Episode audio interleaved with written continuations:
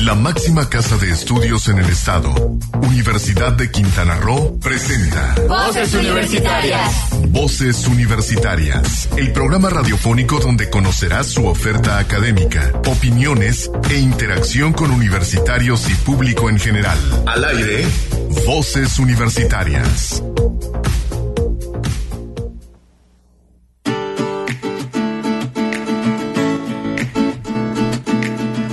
Muy buenas tardes, las 4 de la tarde, hora de iniciar Voces Universitarias, el programa de vinculación de la Universidad de Quintana Roo con la comunidad universitaria, con la comunidad quintanarroense, con la comunidad en general.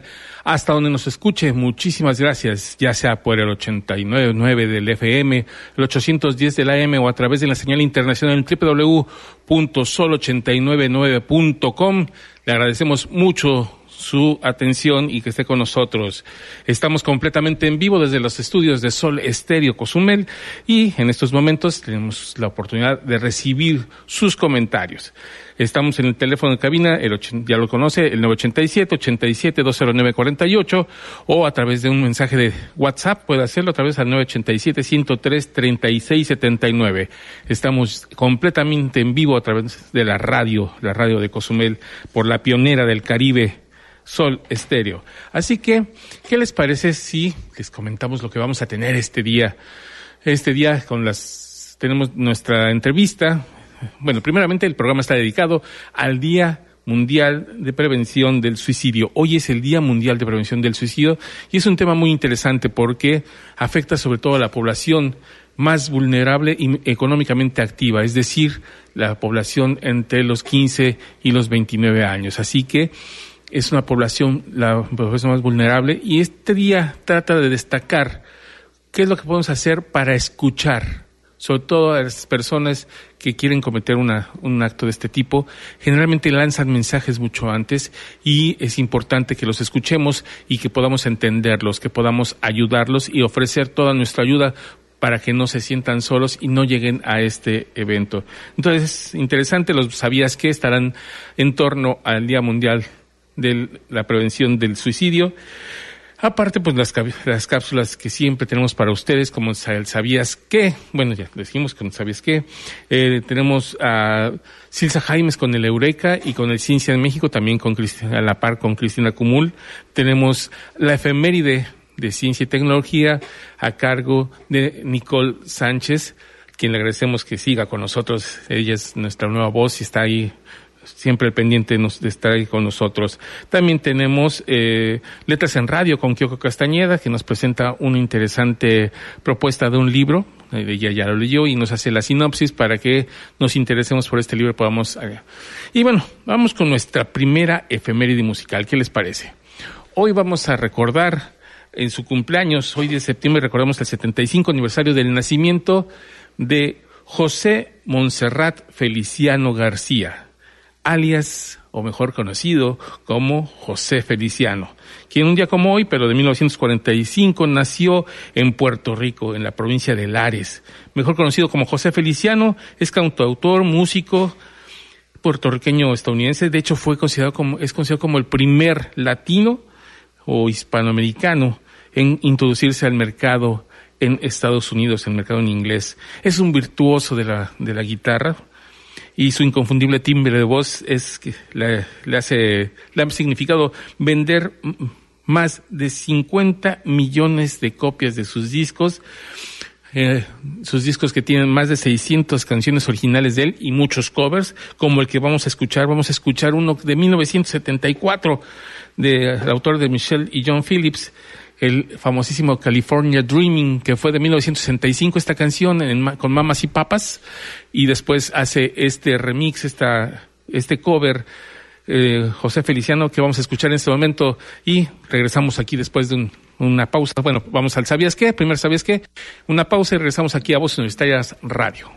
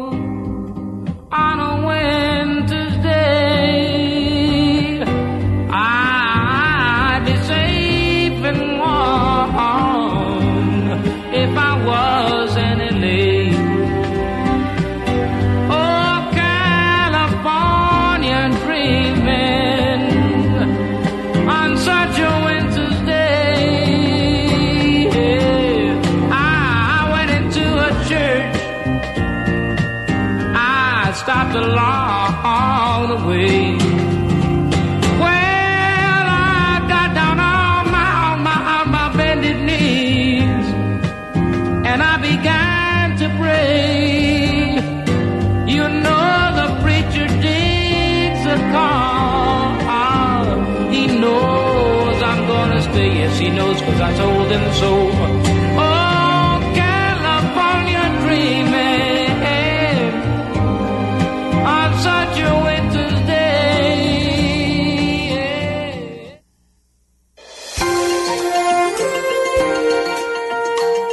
¿Sabías que? Desde el 2003, la Asociación Internacional para la Prevención del Suicidio, en colaboración con la Organización Mundial de la Salud, ha promovido cada 10 de septiembre el Día Mundial para la Prevención del Suicidio, con el objetivo de concienciar a nivel mundial que el suicidio puede prevenirse. Cada vida perdida representa a un amigo, padre, hijo, abuelo o compañero de alguien. Por cada suicidio, muchas personas alrededor sufren las consecuencias. No te despegues. En un momento estamos de regreso en Voz Universitarias Radio. El 24 de mayo de 1991 marca un hecho histórico para nuestra joven entidad. Tras 17 años de haber logrado la conversión de territorio federal a Estado libre y soberano, Quintana Roo daba respuesta a una demanda de su población, contar con su propia universidad. En esta fecha fue firmado en Chetumal el decreto de creación de la máxima casa de estudios de Quintana Roo. Muchas felicidades. 29 aniversario Universidad de Quintana Roo. Es momento de continuar escuchando tu voz, mi voz, nuestras voces en voces universitarias. Aquí tu voz cuenta. Regresamos a Voz Universitaria Radio y esta vez tenemos en la entrevista que les presentamos cada semana, tenemos a la maestra María de Jesús Mocanul. Ella es la coordinadora de la Maestría en Gestión Sustentable del Turismo, que es la primera maestría que dimos aquí ya de casa. La primera históricamente fue otra, pero la primera ya de casa es esta maestría y ha tenido un desarrollo bastante interesante esta maestría y ha tenido muy buenos resultados, muy buenos números, al grado que el CONACIP le reconoce como un programa ya en desarrollo y aparte de todo, pues esto nos permite tener a los alumnos becas, le permite tener una serie de cosas más. De eso queremos platicar con la maestra María de Jesús Mocanul. Muy buenas tardes, maestra, ¿cómo está usted? Muy buenas tardes, muy bien, muchas gracias. La maestría cumple ya su, va por su onceava generación o deseaba generación. Eh, la primera generación inició en el 2011, esa fue la, la primera generación Ah, y ya este año ingresa, pues esta sería la décima generación, si, no, si mis cuentas no me salen mal, me parece que es la décima de a 2020.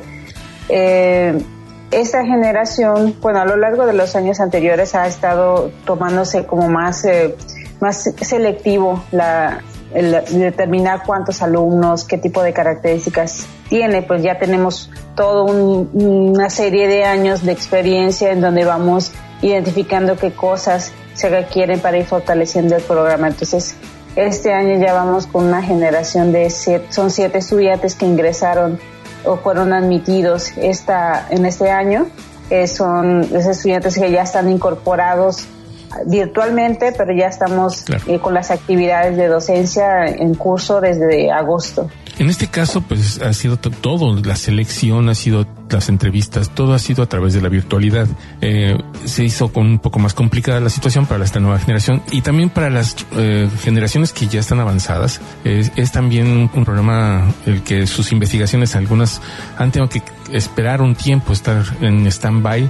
Han estado en, la en lo documental, pero como nos explicaba la semana pasada el doctor Luis Mejía, pues mucho es de campo, muchas de las investigaciones en aplicación de encuestas, muchas cosas que también se han tenido que, que pasar a la, a la virtualidad. ¿Cómo ha visto esta problemática en los alumnos que ya están en la maestría?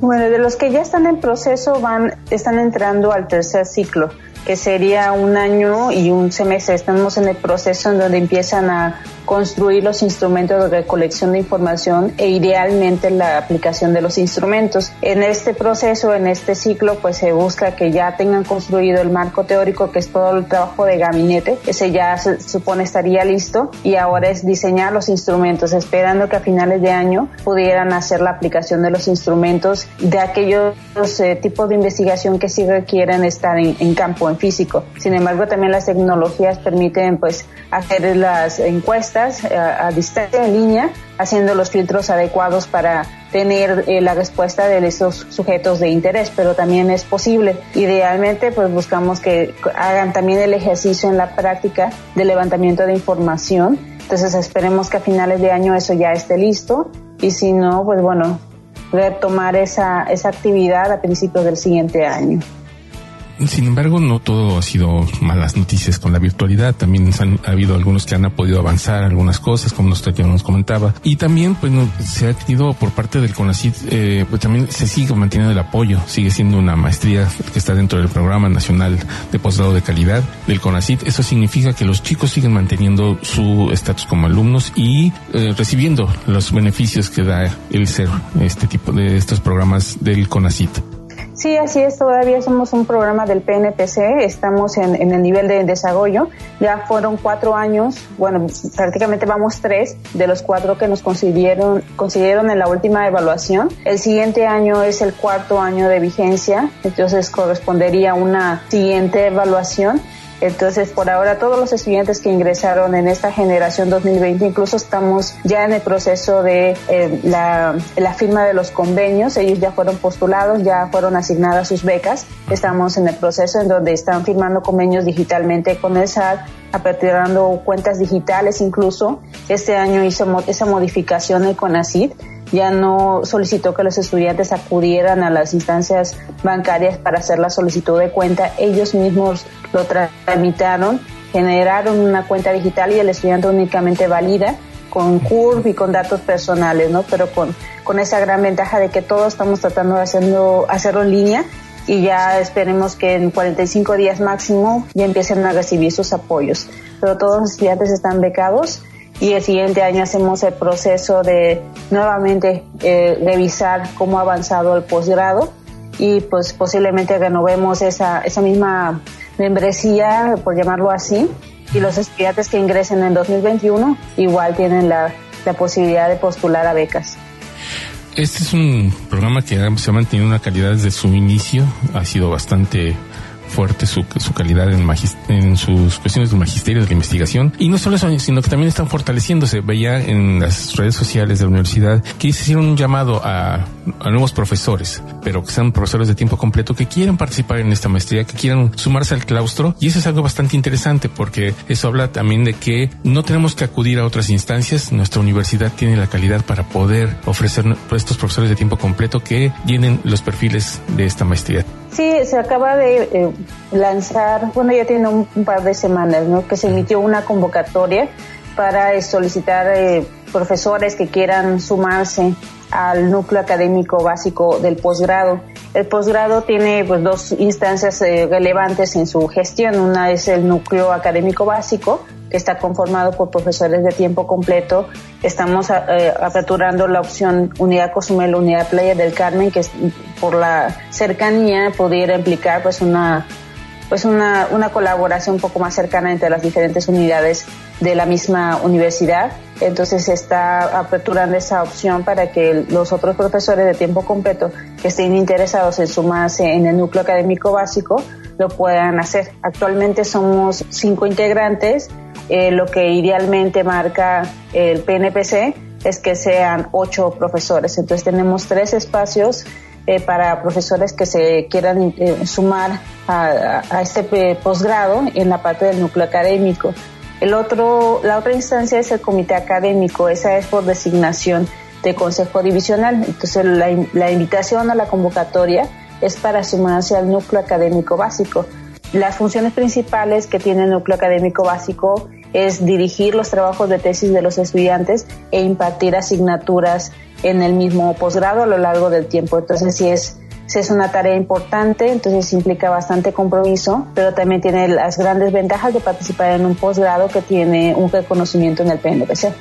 Una de las cosas que notaba también viendo los cuerpos académicos de Playa del Carmen y de, Cozumel son egresados precisamente de la maestría y del doctorado de, desarrollo de aquí de Cozumel, así que pues saben perfectamente también cómo está el plan de estudios, cómo está el programa, cuáles son las ventajas que tienen y pueden hacer sumarse a este trabajo porque estuvieron ya adentro de él y ahora desde afuera como como pues, este personal académico de tiempo completo pueden hacerlo también, ¿no?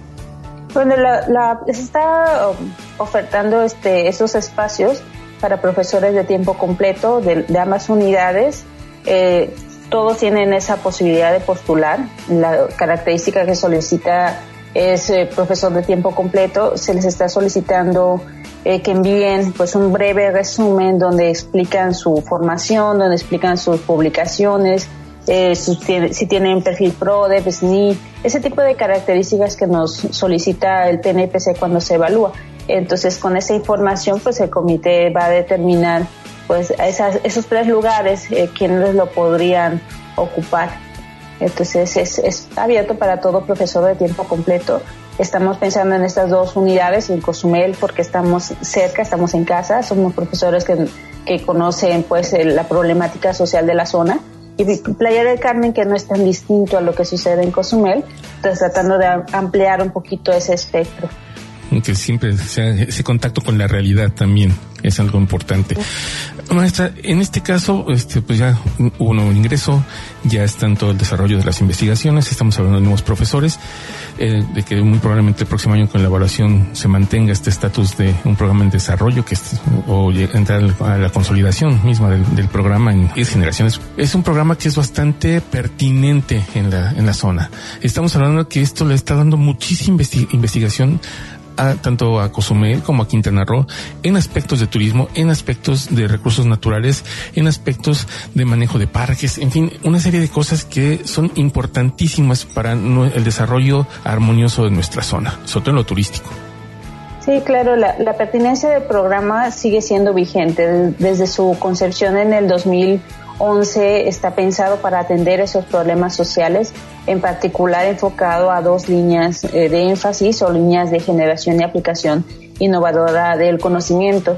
Eh, cuando se hizo la última evaluación en 2017, se verifica que todavía es, vigente eh, este programa para atender esos problemas sociales. También se identifica la, pues, la colaboración que ha existido por parte de la universidad y sus egresados en esas actividades públicas o privadas para atender esos problemas sociales. Entonces, sigue siendo un programa pertinente y pues no dudamos de la renovación y esperamos un, subir un nivel más en la otra evaluación del siguiente año para avanzar ya en un programa consolidado, porque pues ya representa pues un, programa que sigue vigente con los problemas que tenemos actualmente, ¿no? El mismo eh, programa educativo busca el desarrollo sostenible la gestión sustentable de, de, estos espacios con los que tenemos en la zona y que notamos que la misma actividad turística masiva ha sido un tanto perjudicial para la, la, isla y lo vemos en situaciones como la que estamos viviendo ahora, ¿no? Cuando la actividad económica depende mucho de este tipo de turismo masivo que deja este, en poca de gama económica, pues es más que pertinente este tipo de programas que buscan atender y, y, y reflejar, mostrar cuáles las otras alternativas para atender un, problema social existente. Es el apoyo a, la toma de decisiones también para las autoridades y para los empresarios. Eso es algo muy importante y sin investigación esta toma de decisiones es a ciegas. Así es. Entonces este programa eh, contribuye mucho en esa parte. Información que es eh, del contexto de la zona y que pues contribuye a eso, precisamente a la toma de decisiones. Maestra María Jesús, ¿algo más que se me escape? Si quisiera comentar. Eh, bueno, en el caso de la invitación a la convocatoria, eh, a los profesores que nos escuchan, este, en sumarse, incluirse, y a los que están pensando estudiar un posgrado, este, pues las puertas siguen abiertas. Este año ya, ya concluimos el proceso, pero está el otro año y pueden prepararse para ese año y no les ganen las prisas, entonces hacer sus exámenes de idioma no necesariamente tiene que ser en la universidad, aunque la misma convocatoria da esa posibilidad de aquellos que quieran presentarlo en la zona, pero si son fuera de la zona, prepararse a obtener su certificado de, inglés, de, dominio de idioma inglés, el del Exani, eh, nosotros manejamos a 900 puntos mínimo. Eh, Exani, el Ceneval a través de, de este tipo de examen te permite presentarlo en cualquiera de sus sedes. Entonces, pues hay, hay, la opción de aplicar el examen y no necesariamente en la fecha en la que marca la convocatoria, puedes llegar con tus papeles listos. Entonces, si estás interesado en el posgrado, prepara tus papeles, prepara tu eh, anteproyecto y ya aperturando la fecha en febrero, puedes postular a ingresar a este posgrado. Y tomando en cuenta que también el, examen cerebral tiene una vigencia de un año, así que pueden hacerlo en cuanto sea posible en, en la sede que ellos quieran y esto tendrá, el resultado tiene una vigencia de un año, así que es bastante tiempo para poder hacer el próximo proceso de admisión, el ingreso a la Universidad de Quintana Roo a la maestría en gestión sustentable del turismo. Maestra María Jesús, le agradecemos muchísimo su atención para voces universitarias y pues ojalá, ojalá que el llamado que están haciendo para nuevos alumnos y para los profesores tenga eco y siga consolidando ese programa que es de verdad una insignia para la unidad de Cozumel. Le agradezco muchísimo. No, muchísimas gracias por la invitación y pues y seguimos con la invitación a sumarse a este programa. Muchísimas gracias y muy buenas tardes. Continuamos en Voz Universitaria Radio.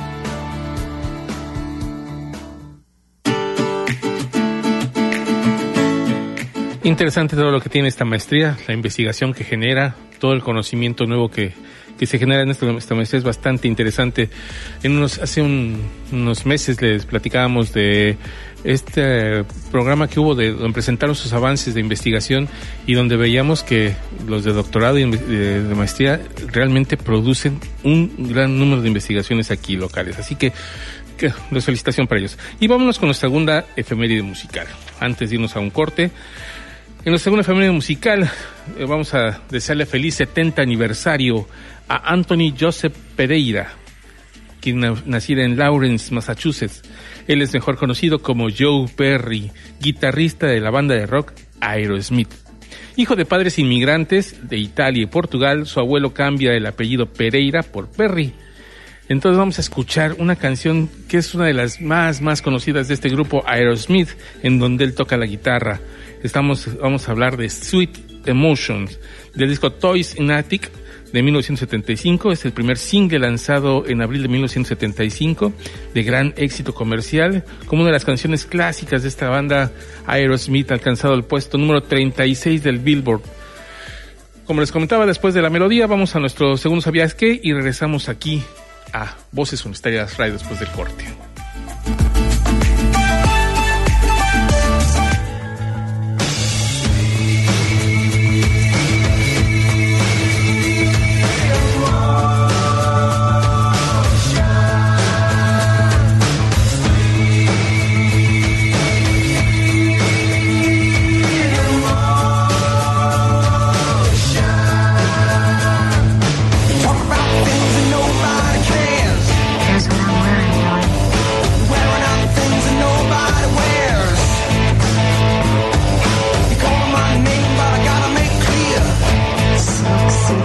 Can't say, baby where I'll be in a year.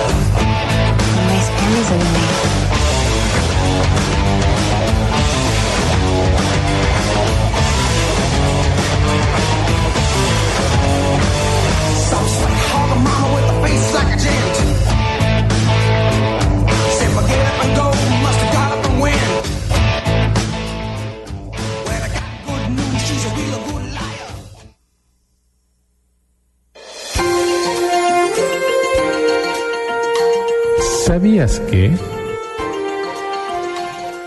Suicidio es un problema que afecta de manera global a las familias, a las comunidades y a los países. A nivel mundial se suicidan cada año casi un millón de personas, lo que equivale a una persona cada 40 segundos. Además, por cada muerte por suicidio, se estima que hay 20 intentos. Otro dato preocupante es que el suicidio es la segunda causa de muerte en el grupo de 15 a 29 años de edad.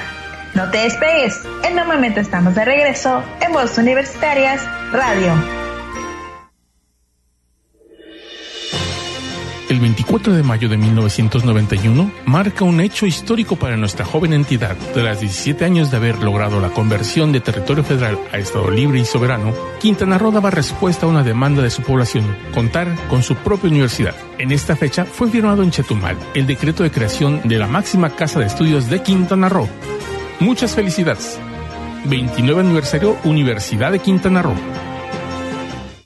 Es momento de continuar escuchando tu voz, mi voz, nuestras voces en voces universitarias. Aquí tu voz cuenta.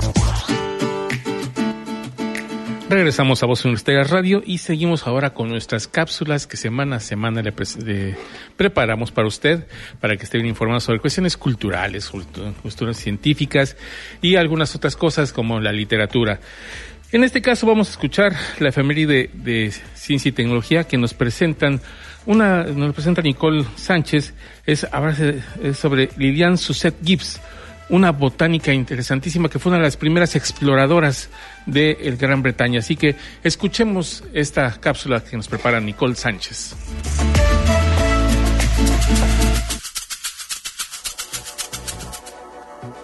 10 de septiembre de 1870. Nace en Londres, Inglaterra, la investigadora y botánica Lillian Susset Gibbs, hija mayor de una familia acomodada. Fue educada en el Colegio Privado de Inglaterra y del continente. Entre 1899 y 1900 estudia en el Colegio Slowney Horticultural y en 1901 será una estudiante de botánica del profesor J.B. Farmer en el Routledge College of Science de South Kingston, hoy Imperial College, London. Durante las vacaciones, recolecta flora de los Alpes y del norte de África. En 1905, acompaña a la British Association al sur de Rhodesia, hoy Zimbabue, y publicará dos artículos de esa expedición. En casa, como estudiante, publica sobre las estructuras desarrolladas de las semillas en las Alcinosaceae Caryophyllaceae lasae y en 1910 es galardonada con la medalla Huxley y premio por sus estudios en historia natural. En 1907 visita Fiji y Nueva Zelanda. Fue de carácter férreo a la hora de exigir sus derechos, tanto al estudio en lo laboral y de género. Fue de las primeras mujeres en ser elegidas miembros de la Sociedad Linneana de Londres en 1905 y de la Sociedad de Microscopistas en 1910. Con información de mujeresconciencia.com, para Voces Universitarias Radio, informó Nicole Sánchez.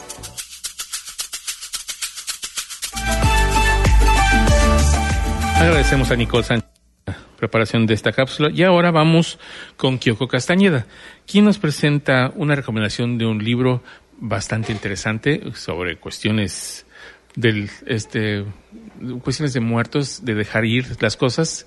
Así es que escuchemos qué nos dice Kyoko Castañeda en sus letras en radio y regresamos aquí a Voz Universitaria Radio.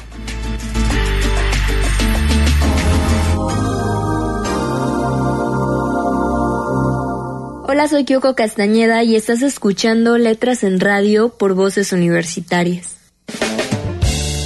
Tal vez en eso es en lo que consiste el amor, en atesorar para siempre una vida, una persona o un momento.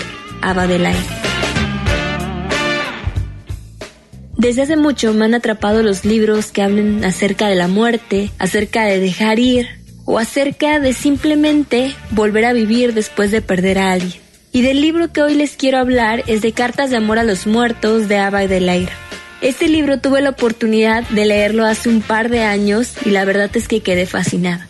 Conocer a la autora también fue mágico porque te das cuenta del por qué escribió lo que escribió.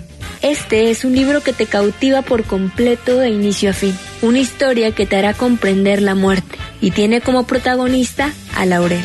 Una chica que a su corta edad está viviendo y experimentando cosas nuevas, entre ellas la pérdida de su hermana, de la cual se considera culpable, pero en realidad lo es. Nuestra historia comienza en la clase de inglés, donde le dejan una tarea, la cual consiste en escribir una carta a una persona muerta. Al principio ella no quiere realizar esta actividad, porque es difícil escribir una carta cuando ya experimentaste la pérdida. Sin embargo, cuando comienza a escribir una carta tras otra a diferentes celebridades, ella empieza a cambiar, y esto se vuelve más que una tarea. La historia está narrada en cartas, es decir, epistolar, desde la perspectiva de Laurel. Nos va narrando todo lo que está viviendo o lo que ya vivió. Todo esto para superar la muerte. La pregunta es, ¿logrará superar la pérdida y volverá todo a la normalidad? La verdad es que es un libro que nos narra una historia increíble, la cual habla de muchas cosas, de querer dejar de ser nosotros mismos, de aferrarnos a algo que ya no tenemos y de tratar de vivir cuando ya no hay razones. Personalmente es un libro que me fascinó, una historia que me tuvo al borde de las lágrimas, tratando de comprender aquello que sentía Laurel. Sin embargo, nunca comprendes algo que nunca has sentido. y hoy puedo decir que al menos puedo comprender esa parte del libro, el cual quizás en algunas partes esté fuera de la realidad y en otras acerque a lo que realmente uno siente. Lo único que puedo decir es que es una historia que se introdujo en lo más profundo de mi ser, ya que traté de estar un poco en el lugar de Laurel, en el perder a tu hermana, pero al mismo tiempo me recordó cuando perdí a mi abuelo. Todas estas cartas son de mucha ayuda para Laurel y nos explica mucho acerca de cómo sobrellevar una pérdida. Este libro principalmente lo recomiendo a aquellas personas que amaron las ventajas de ser invisible, pues esta historia te cautivará aún más. Espero que se animen a leerlo para voces universitarias, Kyoko Castañeda.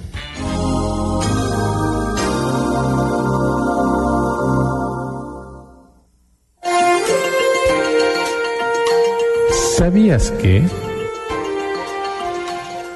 El suicidio es un problema complejo en el que intervienen todo tipo de factores, psicológicos, ambientales, sociales y biológicos. Pero hay algunas causas muy bien determinadas que influyen en las conductas suicidas. No obstante, cada persona vive un universo concreto que habría que analizar para determinar cómo ayudarle a superar la etapa por la que está pasando y evitar las conductas suicidas. No te despegues, en un momento estamos de regreso en Voz Universitarias Radio.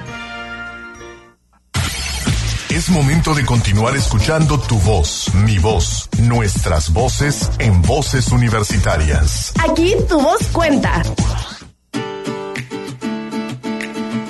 Regresamos a Voz Universitaria Radio, son las 4.41, seguimos adelante con el programa y vamos ahora con una sección que nos presenta Silsa Jaimes, que es el Eureka. En esta ocasión, como lo hemos comentado, todo septiembre vamos a dedicarlo a serendipias literarias. Eh, Habíamos ya visto las serendipias científicas y en este caso vamos a ver literarias. Son aquellos eventos que, lo dicen los literatos en libros y de repente salen realidad. Y en este caso vamos a ver un- una de Edgar Allan Poe. Vamos a escuchar que nos preparó Silsa Jaimes. ¡Eureka! En nuestra tercera entrega de nuestras serendipias literarias, que también suelen ser llamadas profecías literarias, vamos a hablar de uno de los escritores estadounidenses más recordados, Edgar Allan Poe, quien además de sus gustados cuentos y poemas tan leídos, escribió solo una novela completa en su corta vida, la narración de Arthur Gordon Pym.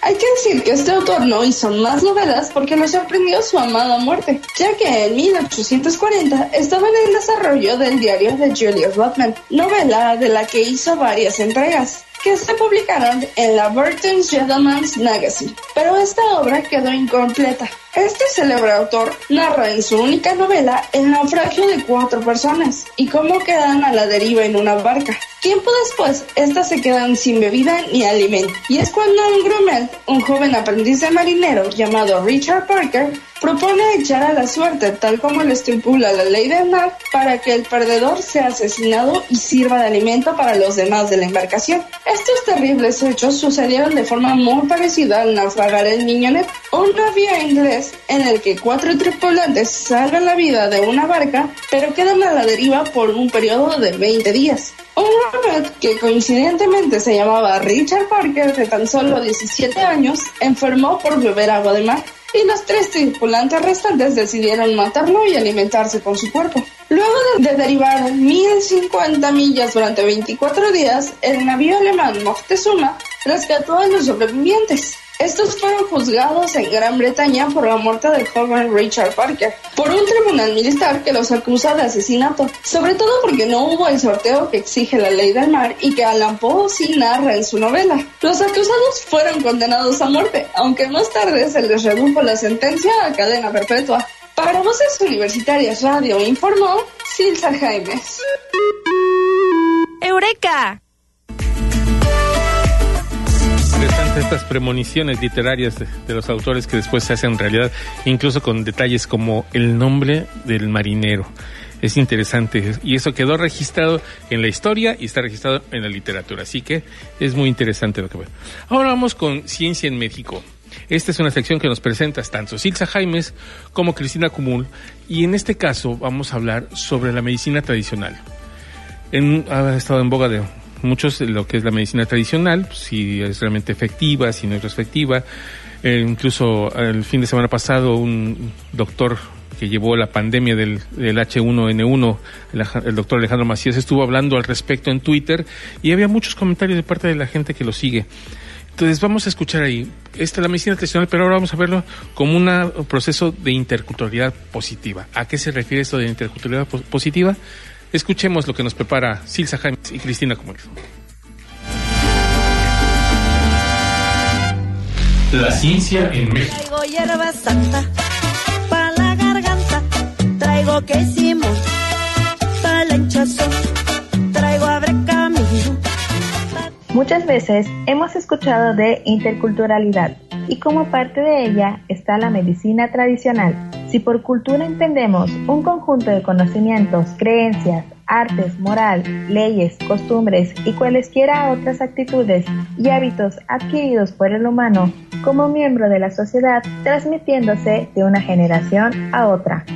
La medicina tradicional tendría el lugar especial en nuestra cultura latinoamericana. Se puede decir que existen dos tipos de cultura médica, la que viene desde antes de la llegada de los españoles, que sigue vigente, y la otra es la medicina europea, que significó la llegada de otro tipo de transmisión sociocultural con diferentes características históricas. Roberto Campos Navarro, académico de la Facultad de Medicina de la UNAM, en la conferencia Interculturalidad en el ámbito de la salud, experiencias en Latinoamérica, definió la interculturalidad como las actitudes y las relaciones de las personas o grupos humanos de una cultura con respecto a otro grupo cultural, a sus miembros o a sus rasgos y productos culturales.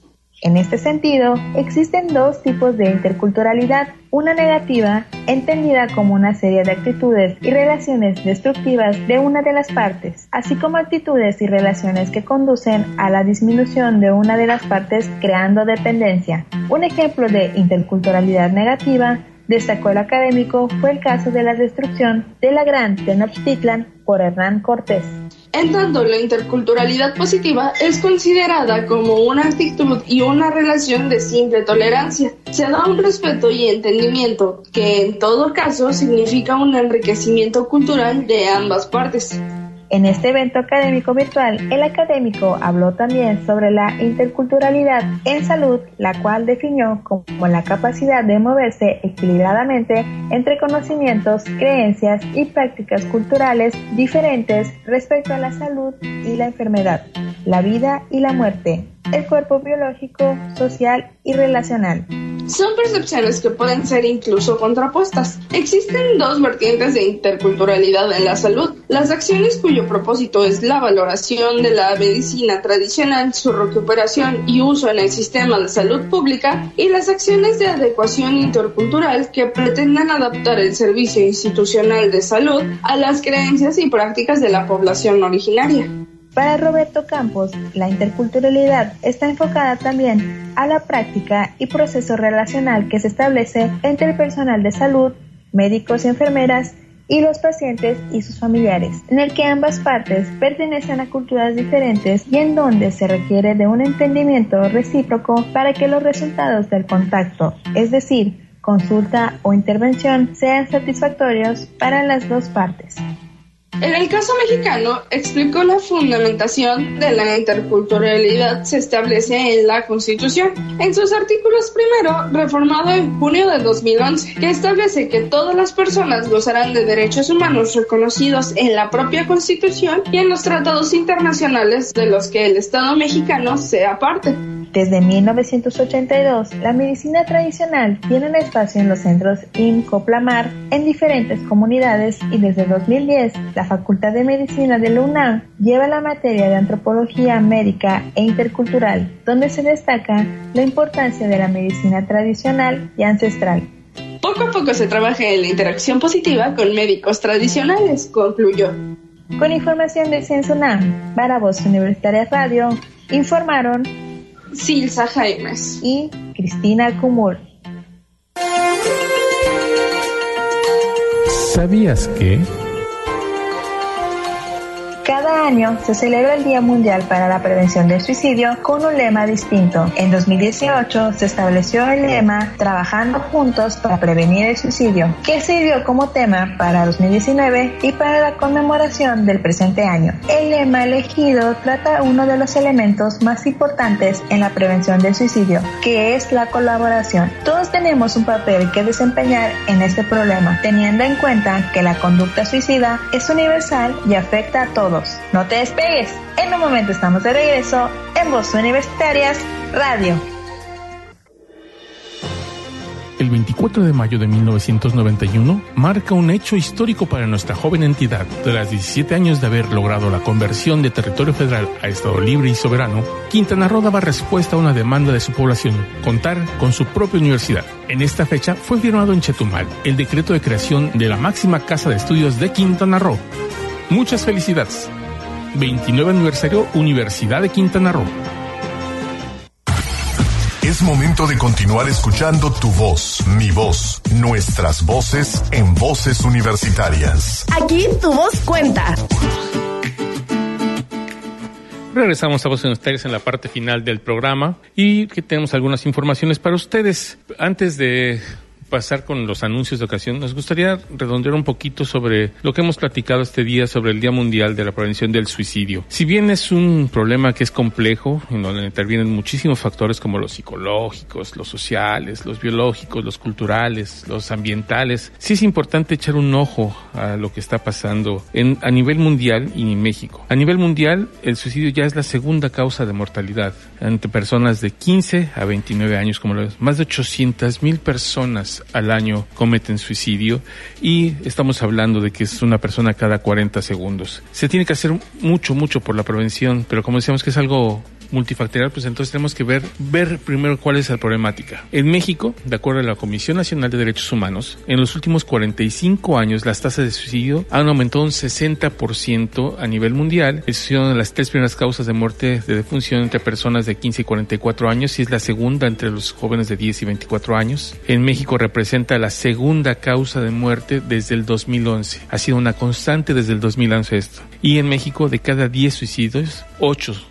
son cometidos por varones. Entonces, ahí, radica la importancia de prevenir el suicidio y los, los suicidios sí se pueden prevenir. No es una mentira, para muchos dicen que no hay que hablar del suicidio, que es algo que no se tiene que platicar. No, no, esto es falso. La misma Organización Panamericana de la Salud nos dice que la persona que está en intención de hacer esto eh, muchas veces busca con quién hablar, sin embargo no lo encuentra. Entonces, si uno habla abiertamente del tema sobre el suicidio, es se le pueden dar opciones, se le pueden dar eh, formas de ver diferentes las cosas, mayor este, cosas positivas y de esta manera no se cometan los actos de suicidio. Esta mañana tuvimos a las 12 del día una, un webinar a través del Facebook de, por parte de Cipina Cozumel y se habló pues, precisamente de cuáles serían las formas de prevenir el suicidio. Y yo creo que lo más importante, lo que lo rescato es una frase que decía, tómate un minuto para hablar con una persona porque eso puede cambiarle la vida y ese es algo muy muy importante. No hay que actuar con las personas que tienen esta intención, no hay que juzgarlos, hay que escucharlos y eso es algo muy muy importante. La compasión y la comprensión son dos temas que tenemos que tener presentes para esto. Y bueno, eso es en cuanto al suicidio. Vámonos con los temas de la universidad. Sucede que les platicábamos que este, tenemos los diplomados de titulación. Bueno, siguen adelante la inscripción para estos diplomados. Así que si tienen oportunidad los egresados de sistemas comerciales y de lengua inglesa de revisar el Facebook de la universidad, va a ser de mucha utilidad para ustedes. También de, esta, de la División de Ciencias Políticas y Humanidades invita a participar en el coloquio de estudiantes de maestría en Ciencias Sociales aplicados a los estudios regionales el 17 y 18 de septiembre por medio de la plataforma Zoom.